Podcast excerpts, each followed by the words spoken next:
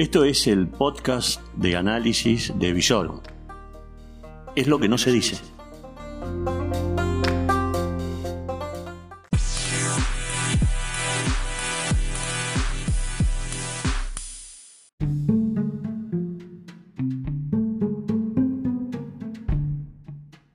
Estas son las reflexiones del amanecer de un día agitado.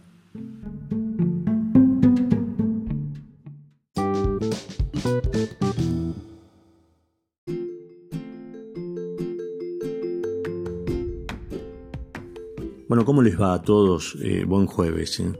Empezando la mañana desde Rosario, una mañana fresca, preotoñal. Pareciera que no estamos en verano, en vez de tratar de ver eh, zungas, malla, reposera. No, hoy a buscar la camperita, chicos, chicas, porque bueno, está un poco fresco. Vamos a tener un día más que agradable, hay que aprovecharlo. Ya pasaron los ñoquis del 29, estamos en 30, faltan muy pocas horas para terminar el mes de enero y ustedes me van a decir que, cambió. Nada. No ha cambiado nada, sino que estamos en una tensa calma porque creo que, a ver, el verdadero año de gestión en todos los órdenes, tanto municipal, provincial, nacional no, porque estuvo un poco más movido, con designaciones, con algún eh, hacen que hacen, va a empezar el próximo lunes.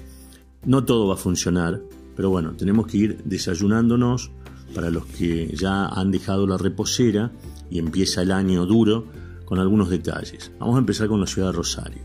Ciudad de Rosario, eh, en la cual hoy nos amanecimos con la decisión por parte de la municipalidad, avalada por los concejales, 53,7% de la tasa general de inmueble. Es un viandazo, es un bolsillazo, es una cuestión que creo que no está en sintonía con eh, el pensamiento y con la cuestión de lo que decía la gente. Creo que hay un divorcio absoluto entre las agendas y las prioridades. La agenda de gobierno, las prioridades de la gente y lo que piensan los representantes nuestros. Eh, hay un divorcio no solo visual, sino que un, divorcio eh, de relación. se los está necesitando a los concejales rosarinos en los barrios. Y supera la cuestión de la presentación del proyecto de Roy López Molina para evitar las pintadas, que además eh, con News, Rosario Central, droga, etcétera, que eh, sin duda que desalienta al buen humor social. Rosario es una ciudad que está eh, en este momento con un estado de crispación y en un estado de bronca contenida no podemos hablar de estallidos, lo que creo que sí hay que empezar a hablar dentro del marco de la agenda es que la municipalidad, los concejales tienen que salir del confort de los despachos y hacer barrios.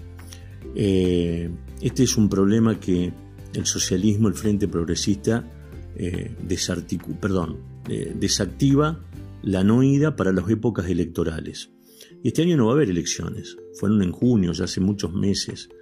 Eh, y, muchos ni aparecieron. Bueno, eh, se recomienda que por favor aparezcan, tomen contacto con la realidad, que vayan a los dispensarios y vean qué es lo que está faltando. O sea, eh, hay creo que un grado de aceptación en torno al tema del relato. Pero todo eso sucumbe cuando se choca con la realidad.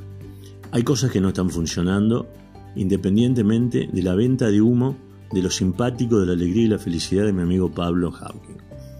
Pero eh, gobernar no es solamente tener un buen equipo de comunicación, sino además gobernar es hacer. Bueno, ahora ya eh, estamos en febrero, en febrero donde nos vamos a chocar el tema del transporte. Aparentemente en la ciudad de Rosario va a venir un tres veces más de subsidio, por consiguiente el boleto no creo que se aumente mucho más de 32 pesos con 50, no resiste la epidermis social, un boleto del bondi rosarino más alto, eh, el tema de la tasa general de, de inmueble, eh, carísimo, eh, y no se ven acciones. Es importante que dentro de la gestión los municipales salgan del contubernio permanente y entren a caminar las calles. Febrero va a ser una época de tormentas y de lluvias que se va a prolongar seguramente hasta marzo-abril. Bueno, es algo sencillo. Destapen las bocas de tormenta o limpien las veredas para que no se inunde.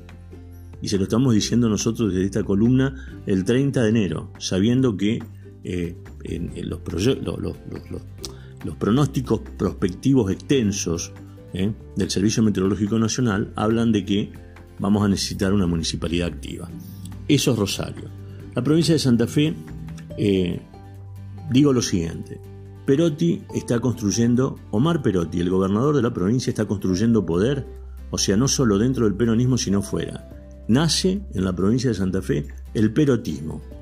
Y el que lo entendió es mi otro amigo Carlos Facendini, que además lo conocen desde la Facultad de Ciencias Económicas de la Universidad del Litoral. El gringo no es tonto. Gobernó y gobierna Rafaela con control remoto. Bueno, si quieren saber qué es en la proyección de gobierno lo que puede ser la provincia de Santa Fe, a todos los opinadores los invito a que vayan a Rafaela o se pongan a estudiar el gobierno, la gestión municipal de Perotti y el perotismo rafaelino en los últimos 20 años. ¿eh? Y nos vamos a dar cuenta de qué es lo que puede venir como provincia. Sé que a un montón no le va a gustar, pero eh, siendo piamontés, tesonero, tosudo, pijotero, y bueno, eh, miren Rafaela, y después nos vamos a dar cuenta eh, de qué es lo que está construyendo. Perotti está construyendo. Perotti está construyendo poder. La Unión Cívica Radical, un sector importante, todos, a donde está, a ver, nada más ni nada menos que desde Luis Cáceres, pasando por Maximiliano Puyaro, Corral, a los cuales los invitó a ser Mario Barleta, Mascheroni, Mikli, una, una mesa de acción política para él intentar saber con quién tiene que negociar. Va a negociar con Facendini y los diputados del radicalismo le van a dar esta ley de necesidad pública que va a ir a medida. Va a poner en evidencia que el Frente Progresista Cívico y Social ya está en la oposición y que el socialismo no va a poder seguir, como pensó en su momento, gobernando desde la Cámara de Diputados. No les da, independientemente de que tengan números, y no los van a poder condicionar, porque Perotti lo que tiene a diferencia de lo que no tiene Lifshitz, que de pronto ha sucumbido en un profundo silencio, es el tema de la lapicera y de la chequera. Eh, a ver, en la provincia de Santa Fe gobierna el perotismo, queda claro eso, ¿eh? Eh, es evidente. Y el socialismo queda reducido a una expresión que la lidera Emilio Jatón, que precisamente no viene del socialismo, viene de la Unión Cívica Radical, y ahí fluctuó en, alguna vez, en algunos momentos con el renovadorismo, y que es un tipo eh, eminentemente pragmático, por eso lo eligieron, porque tenía una altísima consideración pública, porque durante 15 años fue el conductor de los noticieros de Canal 13 de Santa Fe, independientemente de sus condiciones personales. Pero Emilio sabe perfectamente que no se puede suicidar. Ayer, Emilio Jatón tomó contacto con la realidad. El problema de la ciudad de Santa Fe, ya dentro de algunos días, es el valor del boleto se le cae el sistema de transporte y no tiene buenas noticias. ¿Por qué? Porque dentro del reparto nacional de subsidios, la ciudad de Santa Fe va a recibir en relación a los últimos años un 12% menos.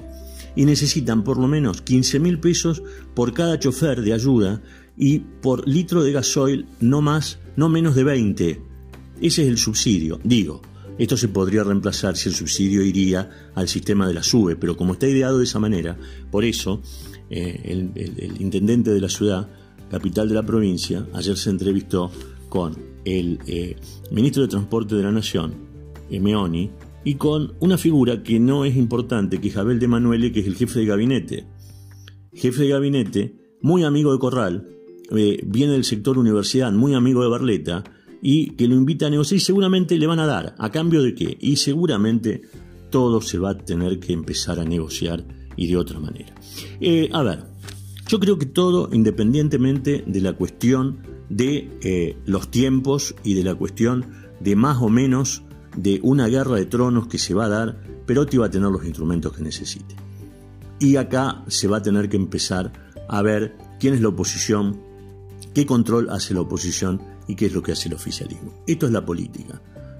El 16 de junio del año pasado, la ciudadanía la provincia de Santa Fe dijo y eligió que había que despertar el gigante y que había que poner orden y paz. Bueno, son cosas que ahora sí las van a tener que incluir en agenda. Eh, un socialismo o un frente progresista devaluado que se va a tener que, digamos, reperfilar, eh, redefinir, resignificar, y por el otro lado, un peronismo que se transforma en un movimiento como el perotismo que va a dar muchísimo que hablar. La verdadera discusión política en estos días en el país se da en la provincia de Santa Fe. Porque todos los otros lugares, fíjense si no lo que pasó en la Cámara de Diputados de la Nación, donde hasta la propia Carrió ayer le votó por una cuestión de necesidad y una urgencia, una ley que, ¿por qué? Porque era para sostener nada más ni nada menos que al negociador de la deuda de un país poco serio, informal y que no nos van a prestar absolutamente nada y que un ministro tuvo que ir a decirle que no hay plan de pago, que mm, el plan todavía no está, lo mandaron a la casa a hacer los deberes, pero si no se muestra sólido para, para adentro, eh, va a ser imposible. Hay otros temas. Algo que va a dar muchísimo que hablar en los próximos días, y con esto termino, es quién controla la cuestión de los puertos de ultramar en la provincia de Santa Fe. No por lo que sale o por lo que entra en producción, sino por la cuestión sanidad. Hay una cuestión de este virus, que no me acuerdo ni cómo se llama, chino, que está invadiendo el mundo, y eh, los puertos de la zona de Rosario no están preparados desde el punto de vista de sanidad para atender algún posible eh, infectado que venga al área. No es un tema menor, es un tema que entra en la agenda eh, y, que el mundo, porque nosotros estamos en el marco de un, de, un tiempo de globalización, donde aquí, allá y en todas partes es ahora, eh, y es desde acá también podemos controlar o nos invade la propia cuestión de este coronavirus mundial, tenemos que tomar cartas en el asunto. O sea, con esto sí termino. se, termina, se termina enero, y hay que empezar a gobernar, tienen que empezar a gobernar, tienen que empezar a gestionar. Esa es la gran demanda.